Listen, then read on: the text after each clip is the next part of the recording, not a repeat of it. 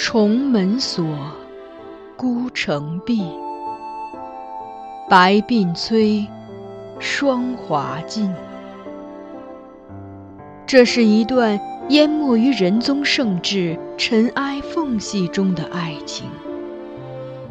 原本也可是风流少年郎，或极地登科，或闲云野鹤，却又于深宫长叹此生。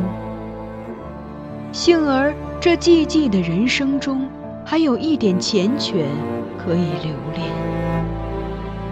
他看着她从垂髫稚子成长为窈窕淑女，看着她情窦初开，初尝愁滋味，看着她因为君主的一念之差，被包装成华丽的摩诃勒，置于神龛中被炙烤。他把它当作唯一的依附，他亦愿意给他此生所有的温度。于他们，是无关他人的情爱；于天下，却是大逆不道的罪孽。锦上繁花，天加宠溺，无法开启紧闭孤城。紫陌红尘，若爱若恨。只是由不得认真。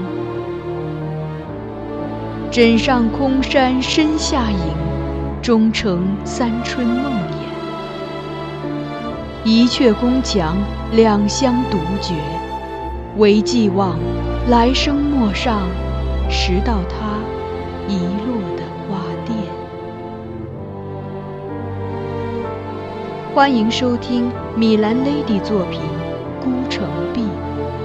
由菊与纸播讲。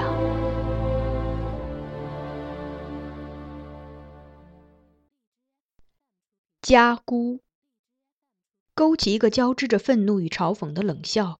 杨夫人又徐徐回视我，道：“梁先生服侍公主真是上心，不仅白天形影不离，连晚上也跟到公主闺房来伺候。”难怪偌大个宅子，公主只瞧得上先生你一人。这种心思和本事，原不是人人都有的。嘉庆子跟在他后面进来，此时忙为我辩解：“梁先生并非每晚都在这里，昨夜是公主不大好，所以我才请他过来。”杨夫人嗤笑：“我听看门的院子说，昨天公主和梁先生悄悄出去，在外面玩了一整夜。”将近三更才归，后来不知公主又怎么不好了，特意请梁先生到闺房里来。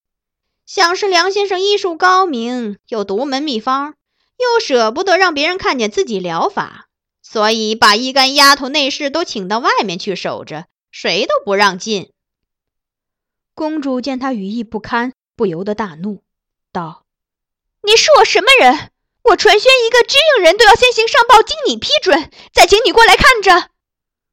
杨夫人顿时也动了气，索性直接顶撞公主：“我是什么人？是你夫君的娘，你的家姑，和你母亲是一样的。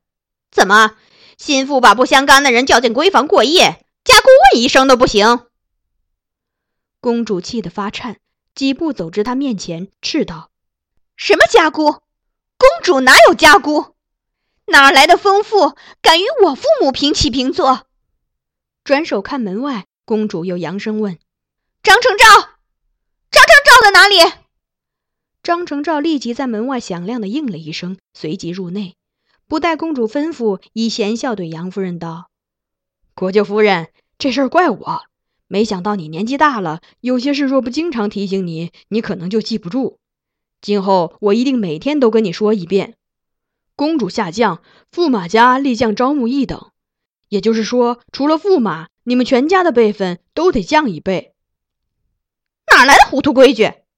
杨夫人打断他，直视公主，怒道：“你们皇家规矩多，但能大过天理人伦？皇帝女儿出了嫁也是人家媳妇，没见过天底下有媳妇爬到家姑头上不认她做娘的。你就算是回宫告诉你父母，他们一定也会要你孝顺我这家姑。”家姑管教儿媳有错吗？官家朝堂上都是些懂大道理的读书人，今日之事，我倒想让他们评评理，看看到底是谁不懂规矩，乱了辈分。张承照口中啧啧，只是摇头，唤了声“国舅夫人”，似还想说些什么，但公主根本没耐心再听，对他喝道：“你还跟他废什么话？他擅闯公主寝阁，出言诋毁，无礼至极，直接把他轰出去便是。”张成照答应，依旧笑笑的靠近杨夫人，一边说“夫人请”，一边伸手想挟持她出去。杨氏恼怒的挣脱，两人正在拉扯。忽见韩氏手托个药碗，匆匆进来。看见此间形状，韩氏忙道：“程照，休得无礼！”张成照遂停手站住。韩氏故意瞪他，斥道：“我才走开些许时候，你竟闹成这样，如此惊扰国舅夫人！回头我告诉梁都监，揭掉你一层皮。”张成照陪笑，连连颔首称是，也再不多说话。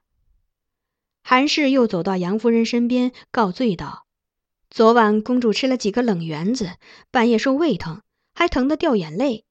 丫头们都着了慌，又稀里糊涂的，连个药都不知道在哪里找。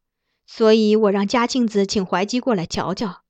还是怀吉冷静，三言两语就把抓药的、煎药的、内外照应的全安排好了，还和我一起在房中守着公主。刚才药煎好了。”但公主嫌太烫，所以我端药碗出去用冰水凉了凉。没想到才出去这么一会儿，程照那混小子就惹得夫人生气，确实该打。夫人放心，我一定会让梁都监教训他。杨夫人冷笑着问韩氏：“公主既有样，左右要留够使唤的人才是，怎么屋里就只有一两个人伺候着？何况冰药碗那种小事。”也要劳烦郡君你亲自去做。韩氏作为公主乳母，在公主出降之后，亦获推恩，封为昌黎郡君。此时听杨氏质疑，她也不慌张，从容应道：“别看公主带来这满宅子的知应人，其实中用的没几个。那些丫头都笨手笨脚的。起初见公主捂着肚子说疼，一个个想也没想就上去帮她揉肚子，结果弄得公主更疼了。”看得我生气，所以啊，干脆让他们都出去，有需要让他们跑腿的时候再叫他们。这药等了半天才煎好，我也是怕他们粗枝大叶的把药汁洒了，或是弄些水进去，才不敢让他们端出去，只好自己动手了。杨夫人撇撇嘴，应是不大相信，但韩氏态度和善，始终和颜悦色的跟他说话，他便也没再发作。不过取过了韩氏手中的药碗，直直送到公主面前，道：“既如此，公主就快喝了这药吧。有病还是早些治好。”公主有些犹豫，但韩氏在杨夫人身后向她顺了顺目，做了个喝的动作，公主便接过碗一饮而尽。见公主喝完，杨夫人容色略为松动，也就敷衍着解释了几句。我也是听人说，公主半夜请梁先生过来，不知出了什么大事，所以天一亮就赶来探望公主。如今看来，公主面色不错，中气也足，应无大碍，那我也放心了。顿了顿，又加重语气道：“不过，无论昼夜，公主身边总应该多留几个丫头服侍才是。梁先生管的宅子里的事物本来就多。”以后这种事就不必麻烦他亲自过来料理了。公主有郡君在身边，还担心什么呢？最后这两句他是盯着我说的，我向他欠身应道：“谢国舅夫人体谅。”他保持着那抹别有意味的笑容，冷冷的斜睨我，带有明显的警告意味。良久后才向公主告辞，公主不应，他也不多话，掉头便走了。待他走出阁门，我立即问韩氏：“公主喝的是什么药？”他低声道：“放心，是开胃健脾的，不会伤公主身体。这几日我胃口不好，所以煎了搁在房中。刚才听见国舅夫人在这里大呼小叫，便端了一碗出来，编个缘故让她无话可说。”我向他道谢，想对与公主独处时的情形稍加说明。但又不知该如何开口，踌躇半天后，倒是他先说话，笑道：“我是看着你们长大的，你们之间是怎样，难道我会不清楚？也就他那样的市井俗妇才会往龌龊处想。现在你只需考虑如何向梁都监解释公主外出的事便好。”他随即又朝公主走去，拉她坐下，好言抚慰。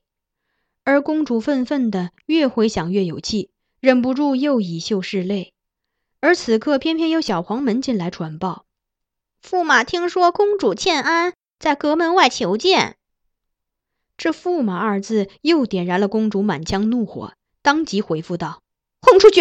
谁有功夫见他？”小黄门愕然，不知是否该听命。我便对他道：“你去跟驸马说。”公主凤体为何？现已睡下，请驸马晚些时候再来探望。